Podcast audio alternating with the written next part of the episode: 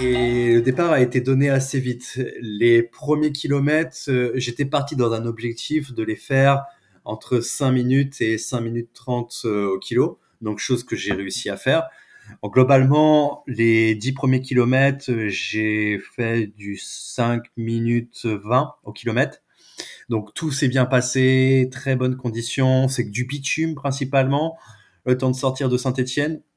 Et ce n'est qu'à peu près au huitième kilomètre, neuvième, qu'on rentre là dans les premiers sentiers. Donc euh, tout se passe bien et arrivé jusqu'au 15e kilomètre, donc euh, nickel, rien à dire. Mais c'est au 16e kilomètre où ça commence à se gâter, pas que pour moi, mais pour tout le monde. C'est le moment des premières grosses descentes. Et ces premières descentes, elles font très mal parce que, fait, c'est là où on se rend compte que le parcours est recouvert de verglas.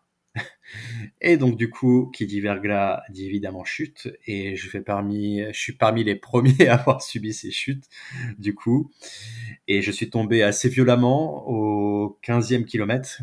Et donc quand je dis violemment, c'est que j'ai fait des, littéralement des roulades dans la descente, et mon portable en a subi les conséquences parce que, en fait, euh, du coup, il s'est littéralement éteint donc euh, il s'est rallumé, mais du coup je ne comprenais pas pourquoi je n'avais plus de musique, jusqu'à ce que je me rende compte que le Bluetooth ne fonctionnait plus, en fait.